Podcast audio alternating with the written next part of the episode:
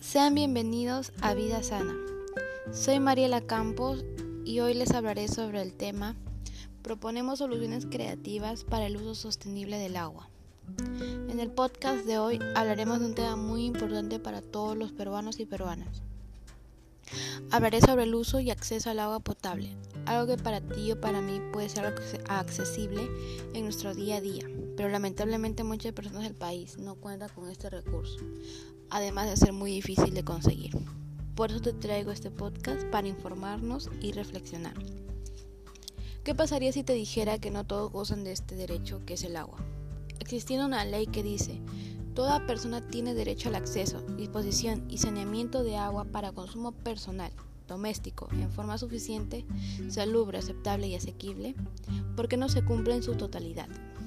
Hay demasiados factores, como es el descuido al agua, tirando desechos a fuentes de agua como ríos, hace que el acceso al agua sea menos accesible para otras. No solo eso, sino el mal funcionamiento de las tuberías y desagües, haciendo que familias se queden sin agua por días. Todos tenemos derecho al acceso al agua, pero eso lamentablemente no significa que sean respetados, ya que el Estado no supervisa que estos derechos sean llevados a cabo. Esta problemática ha tenido consecuencias, ya que mayormente en zonas rurales ha hecho que la calidad de vida de muchos peruanos disminuya y con eso venga la discriminación.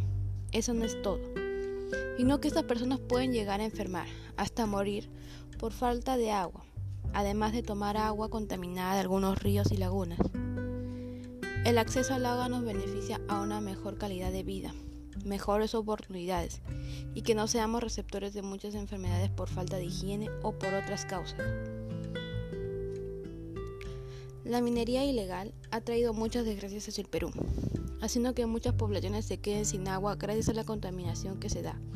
No solo eso, sino el mal estado que se encuentran las tuberías también, el uso que como ciudadanos le damos al agua, cómo desperdiciamos en juegos o carnavales.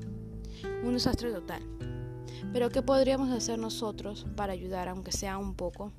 No, arreglaremos todo de la noche a la mañana, pero con estas actividades podemos mejorar el acceso al recurso hidrático.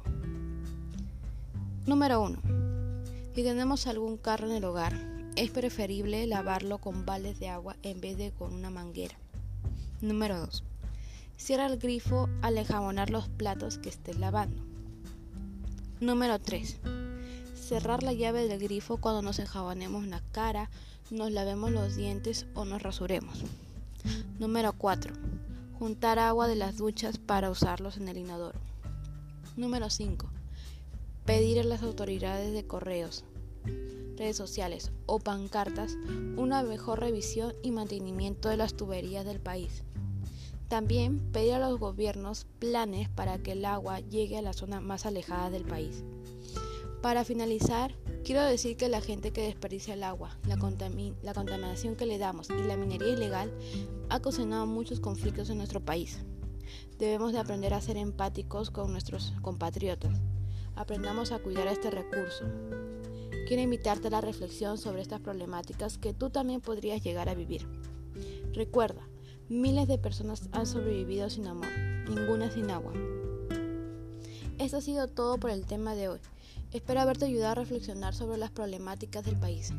Gracias por quedarte hasta el final y por escuchar este podcast. Conmigo será en otra ocasión.